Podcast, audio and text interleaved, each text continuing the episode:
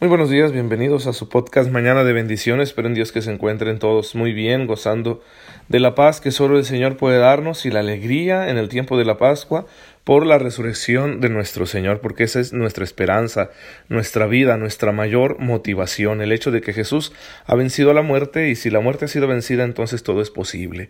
Una vida mejor es posible, más dichosa, más entregada, más como Dios quiere, más santa. Y el día de hoy vamos a comentar lo que la Iglesia nos invita a conmemorar el jueves santo. Aunque ya estemos en el tiempo de Pascua, quiero aprovechar para hacer estas reflexiones de lo que fui meditando y concluyendo yo durante mi misión de Semana Santa y también porque conviene que no nos olvidemos de esto, que, que, no dejemos la Semana Santa como un capítulo cerrado, sino que continuemos nosotros degustando, nutriéndonos de aquello que vivimos en esta celebración del triduo pascual. Eh, el jueves santo tiene, tiene dos características. La primera es la misa crismal. Es una misa que se celebra por lo general el jueves en la mañana, aunque en muchos lugares del mundo la celebran antes, el martes santo, por ejemplo. Esto debido a que se precisa la mayor participación de los sacerdotes de la diócesis en su propia catedral para celebrar esta misa, y en ocasiones esto es difícil debido a las distancias que hay que cubrir y por eso se adelanta. En nuestra diócesis la hacemos siempre el martes santo. Esta misa nos recuerda dos realidades. Primero, hay un rito muy característico en, en la misa que es la renovación de las promesas sacerdotales, donde el obispo y sus presbíteros renuevan su compromiso de servir al Señor en el ejercicio del ministerio sacerdotal para la santificación de las almas. Y también la otra nota característica de la misa crismal es que es donde se bendicen los aceites.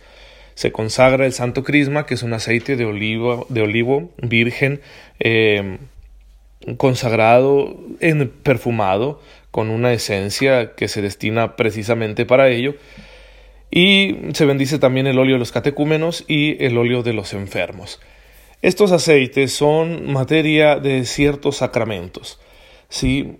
se requieren para la celebración de ciertos sacramentos, en algunos de manera esencial, como la unción de los enfermos.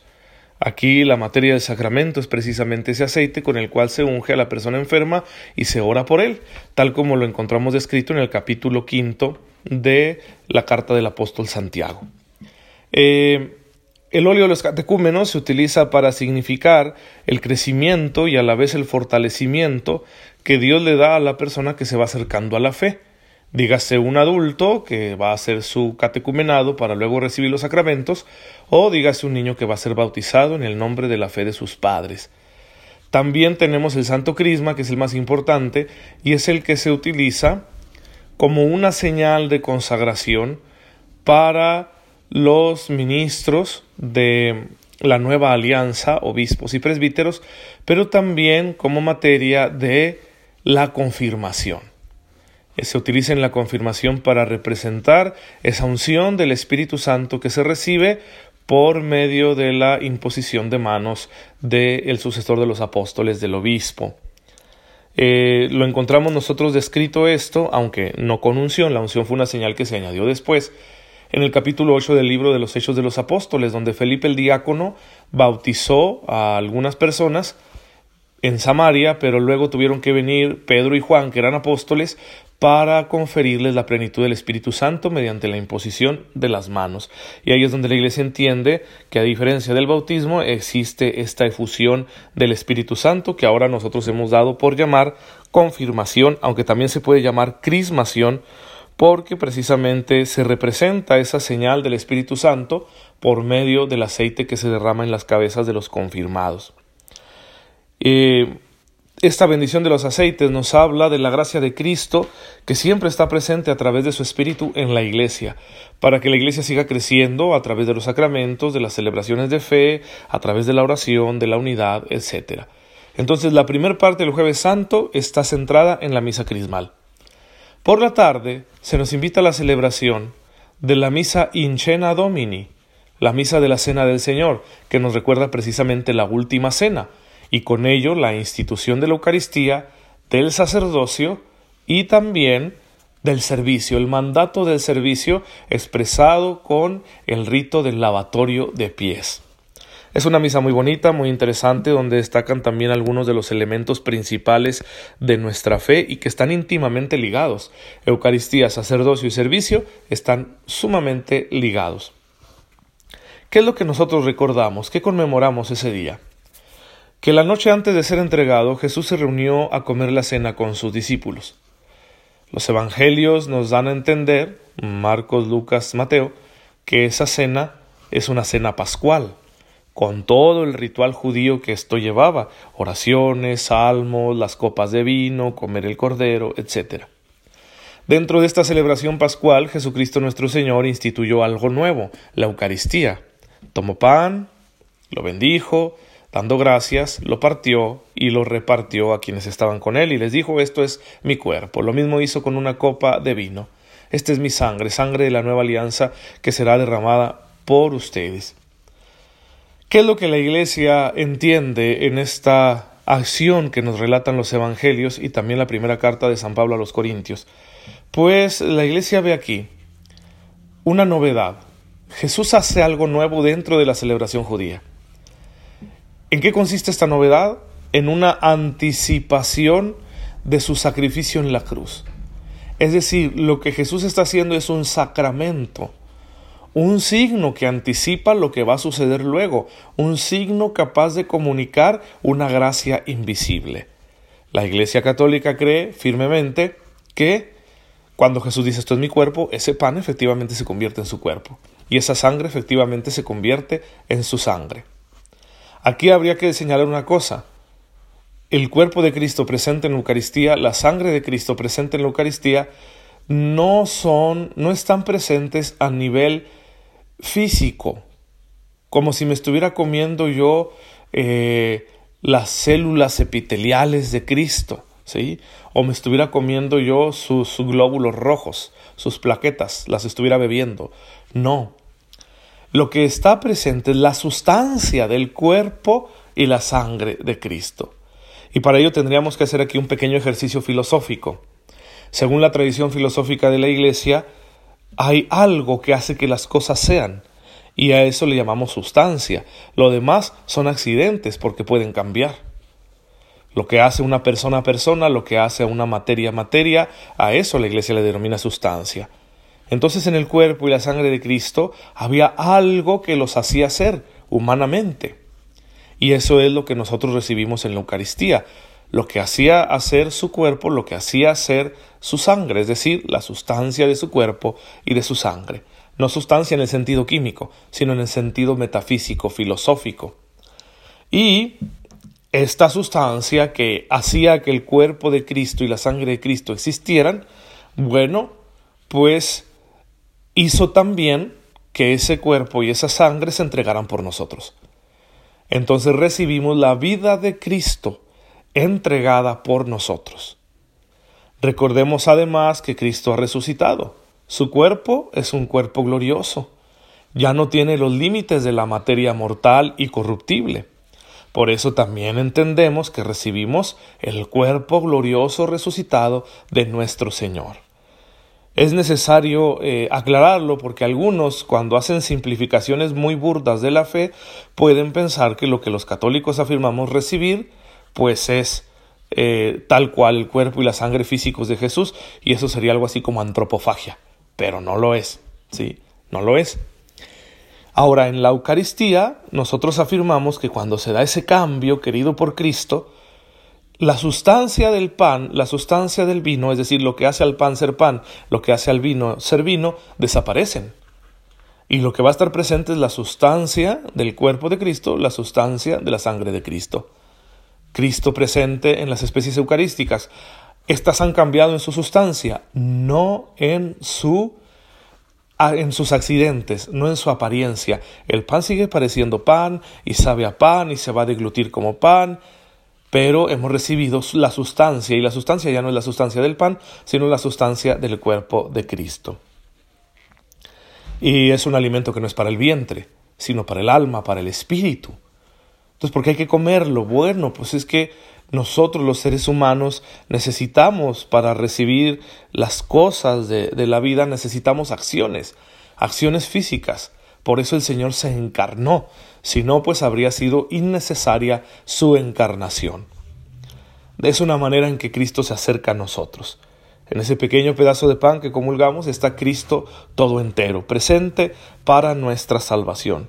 Eso es lo que conmemoramos el jueves santo en la misa de la tarde, la última cena de nuestro Señor en la que Él establece el sacramento de la Eucaristía, que es un anticipo de su sacrificio en la cruz. Por eso nosotros los católicos vemos la Eucaristía como un sacrificio, mas no es un sacrificio cruento como el de la cruz. La, la cruz de Cristo es un sacrificio muy cruel, es quitarle la vida a una persona. Pero el sacrificio eucarístico no es cruento, es un sacrificio de alabanza y de reconciliación, pero es verdadero sacrificio por dos razones. Primero, porque es sacramento del otro sacrificio. El sacrificio de la cruz se hace presente en la Eucaristía. Y segundo, porque Cristo entrega su vida por nosotros. Y ese es un sacrificio, ofrecer algo por alguien. En ese sentido, la Eucaristía es un sacrificio aunque no sea cruento, no es volver a matar a Jesús, sino hacer presente el amor que Jesús nos demostró en la cruz a través de la Eucaristía. Por eso el libro de los Hechos de los Apóstoles nos cuenta que aquellos primeros creyentes se reunían con mucha frecuencia a la fracción del pan, a la Eucaristía. Y en el Evangelio de San Lucas, al final, encontramos el relato de los discípulos de Maús, donde nos podemos eh, identificar con esa escena donde Jesús se aparece como un peregrino desconocido a los discípulos que van tristes por la muerte de Cristo. y cuando llegan a la casa y lo invitan a cenar, y él parte el pan y luego desaparece. Lo reconocieron al partir el pan. ¿Por qué desaparece Jesús cuando parten el pan? Porque se ha quedado en el pan. Lo han comido en el pan. Eh, para que exista la Eucaristía, existe un ministerio. ¿sí? El sacerdocio ministerial de la nueva alianza, el sacerdocio apostólico. Jesús da un mandato de hacer esa celebración en memoria suya. Sí, nosotros ya sabemos lo que significa un memorial en la mentalidad de los judíos. No es un simple recuerdo, sino que es una verdadera actualización de lo que se vivió en el pasado. Y le encomienda esto a los apóstoles y la iglesia entiende que entonces habrá hombres elegidos en la iglesia para poder desempeñar este ministerio, que reciben también una gracia especial para realizarlo mediante la imposición de las manos. Si bien por el bautismo todos somos sacerdotes, el sacerdocio ministerial o apostólico está en función de la Eucaristía. Existe para poder celebrar la Eucaristía, es decir, el ministro ordenado el sacerdote hace las veces de Cristo en la Eucaristía, en la misa, y de esa manera puede celebrar el sacrificio eucarístico, de manera que Cristo esté presente en las especies eucarísticas y todos podamos recibirlo en comunión. Y luego en el Evangelio de Juan, cuando se nos narra la última cena, el acento se pone en otra cosa, en eso que Cristo hizo de lavar los pies a sus discípulos, como una enseñanza de servicio, un mandato de servicio. Bueno, pues eh, eso es muy, es un signo, un gesto muy elocuente para nosotros. Si tenemos que humillarnos ante los demás, tocar sus miserias y lavarlas con nuestras obras de misericordia, eso es lo que Jesús nos enseñó porque Él se ha hecho nuestro servidor. Él se humilla ante nosotros, toca nuestras miserias y las lava con su sangre preciosa, con el agua del Espíritu Santo y nosotros estamos llamados a hacer lo mismo unos con otros. Recordemos pues ese mandato del amor cristiano que toma la forma de servicio. Sin servicio no hay verdadero cristianismo. Un cristiano que no está sirviendo no es cristiano. Pidámosle al Señor la gracia de recibir siempre su Eucaristía, que siempre existan ministros de Dios, santos sacerdotes, que nos entreguen este manjar celestial para que recibiendo la gracia, la vida misma de Cristo en la Eucaristía, al estar en comunión con Él, nosotros tengamos su mismo corazón, sus sentimientos, para poder servirnos unos a otros. Sí, lo que se sucede en la Eucaristía, en la misa, es un admirable intercambio. Le entregamos nosotros a Cristo el Señor nuestro corazón maltrecho por el pecado, y Él nos da un corazón nuevo, su sagrado corazón. Y ya con ese corazón sí podemos cumplir el mandamiento del amor. Hermanos, que nunca dejemos nosotros de practicar nuestra fe, de vivirla con intensidad, para que quedemos transformados por la fuerza redentora de Cristo y ayudemos también a que el mundo se transforme en un lugar mejor hasta que Dios nos llame a su reino. Démosle gracias al Señor, pues, por esta reflexión en esta mañana. Bendito seas, Padre, por todos los dones que nos has entregado a través de tu Hijo y de su Iglesia, cabeza y cuerpo que están siempre unidos por la salvación del mundo.